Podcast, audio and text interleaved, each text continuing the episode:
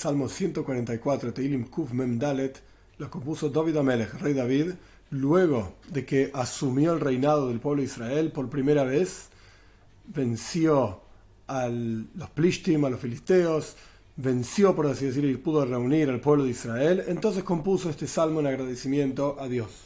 Aleph 1.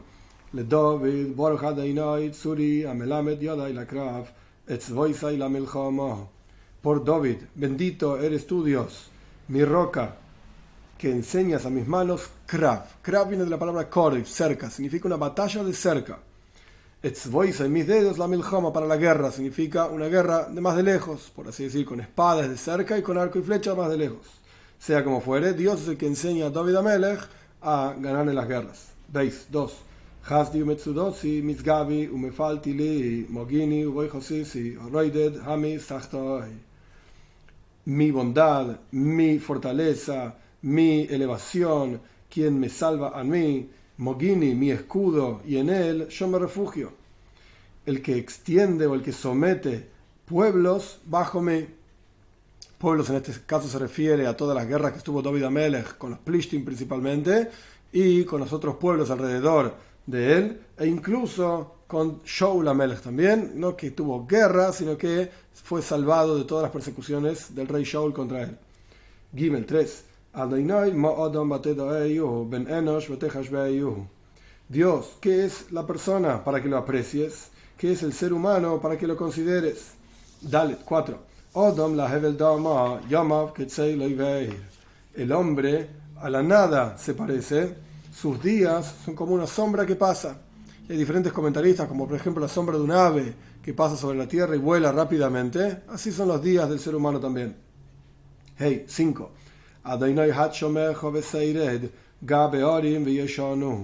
Dios inclina tus cielos y desciendes, tocas las montañas y se hacen humo. Las montañas en este caso se refieren a los malvados. Nuevamente, David Amelech estaba agradeciendo por la victoria con las, en las guerras y por poder ser rey, sobre todo por Israel, etc.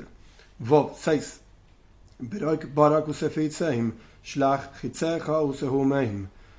Envías tu rayo y el rámpago y los esparces. Envías tus flechas y los confundes. Zain 7.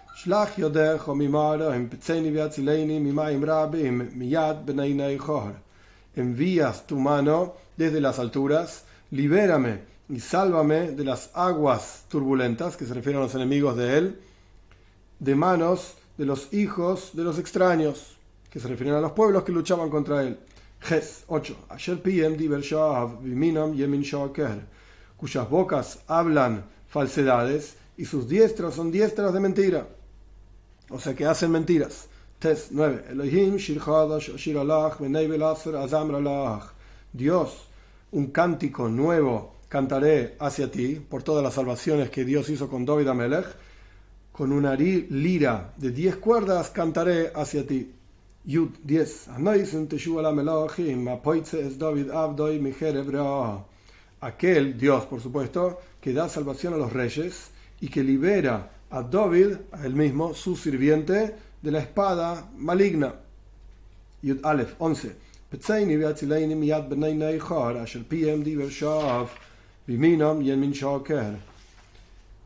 Libérame y sálvame de manos de los hijos de los extraños, cuyas bocas hablan falsedades, y sus diestras son diestras de mentira, que hacen mentira.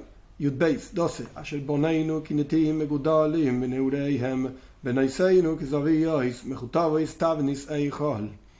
¿Por qué somos meritorios de que Dios nos salve, en este caso David Amelech, y de tener el éxito que tuvo, etc., porque nuestros hijos son como plantaciones criadas desde pequeños, criados, como explican los comentarios, sin pecados. Son buena gente, nuestra generación son buenas personas, entonces somos meritorios de que nos salves.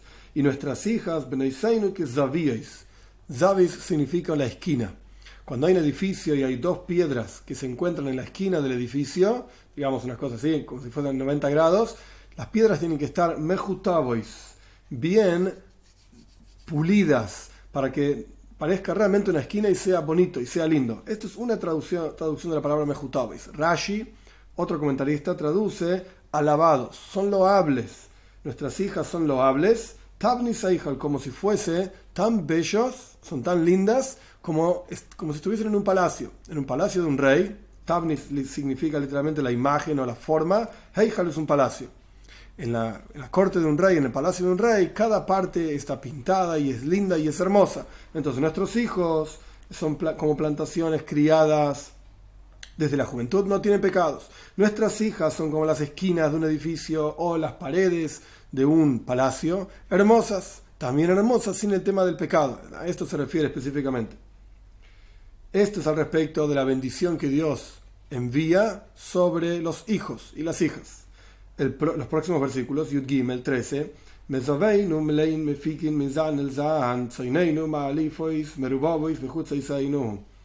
Nuestras esquinas, es decir, los almacenes, se suele guardar el producto en el medio del almacén, pero hay tanta abundancia en términos de comida, de sustento, que hasta las esquinas están llenas, sacan sustento a sustento. Esto se refiere, explican todos los comentaristas básicamente, que el sustento de un año alcanza incluso hasta el siguiente año, hasta que se produce el próximo sustento, y así sucesivamente, año tras año hay tanta abundancia. Por eso, zan el zan, de sustento a sustento, soineinu, nuestro ganado bovino, ovino, perdón, de ovejas, ovino, malifois, son de a miles, merubobois, son decenas de miles, bejutzoiseinu, en nuestros lugares afuera, es decir, en los cercos, en los lugares donde se guardan las ovejas, son de miles y decenas de miles.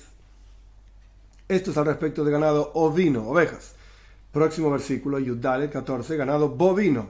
Alufei numesubalim ein peretz ben yoitzes ben tzvaja berejoy beisainu. Alufei no son nuestro ganado bovino, las vacas. Mesubalim soportan, son grandes, son fuertes y por lo tanto soportan mucho peso para arar, etcétera, para cargar. En Pérez no hay rotura, en Yoitzeis no hay nada que salga, no hay nada que se pierda. En y no hay gritos en nuestras calles, no hay gritos de guerra en las calles, estamos en paz. Tesvov 15.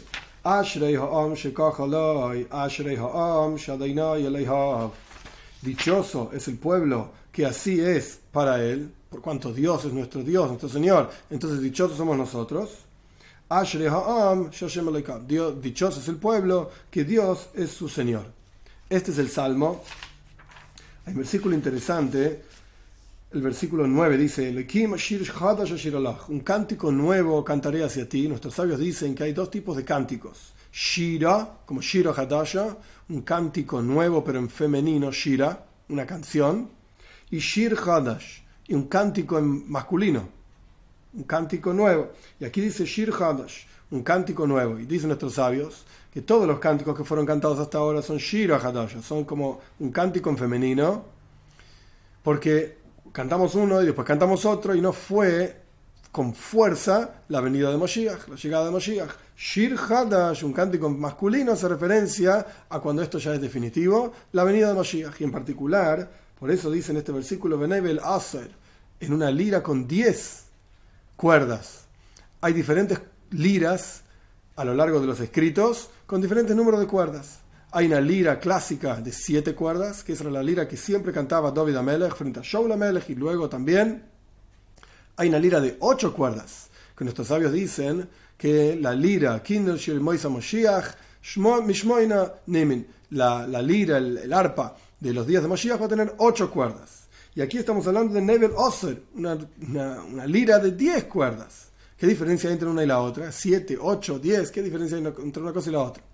Siete cuerdas representa el refinamiento de lo emocional en el interior de la persona.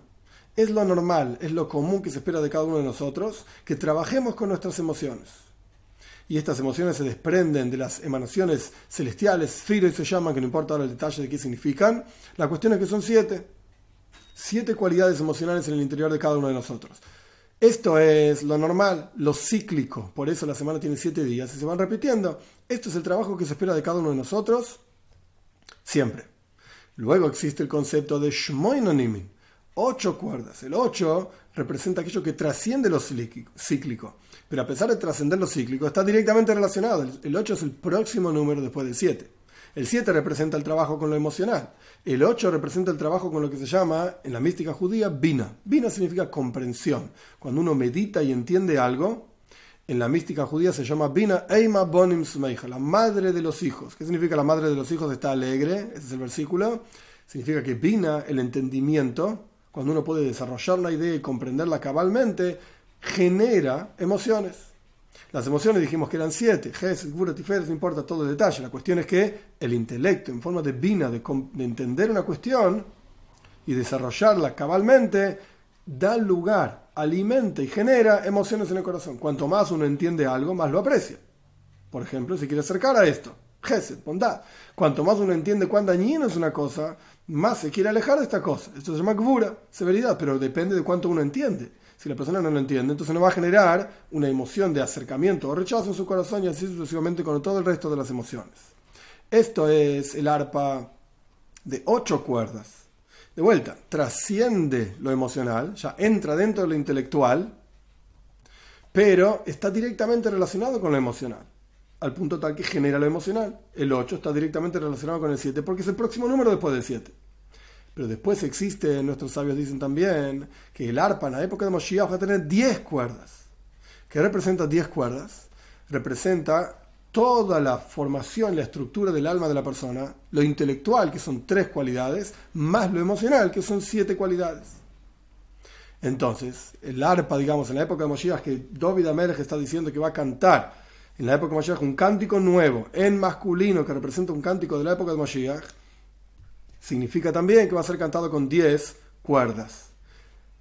En la práctica, cuando vemos la bendición que Dios le dio a Abraham Avinu y al pueblo de Israel en general, al pueblo de Israel nos entregó la, tierra de los siete pueblos. Los siete, los siete pueblos de Canaán fueron entregados en manos de etc. Los siete pueblos de Canaán representan las siete cualidades emocionales. Pero a Abraham Avinu Dios le prometió una tierra de diez pueblos Kini, Knis y Kadmoini son otros tres pueblos, además de todos los pueblos de Canaán, Prisi, Yebusi, etc. Además de esos siete pueblos, a Abraham vino Dios le prometió diez pueblos. Y esto representa, como dijimos anteriormente, el trabajo normal de cada uno de nosotros es transformar el Canaán, la tierra de Canaán, que representa la tierra de siete pueblos negativos, siete cualidades emocionales negativas en el interior, transformarla en Eretz Israel, en una tierra positiva, en cualidades emocionales positivas. Pero la venida de Moshiach, ¿qué representa? No solamente que las cualidades emocionales van a estar refinadas y se van a transformar de Eretz Knan a Eretz Israel, sino que incluso las cualidades intelectuales van a estar totalmente enfocadas en Dios. Como está escrito, lo no se va a ocultar más tu maestro, vamos a poder percibir toda la carne, vamos a poder ver la presencia de Dios con la llegada de Moshiach pronto en nuestros días.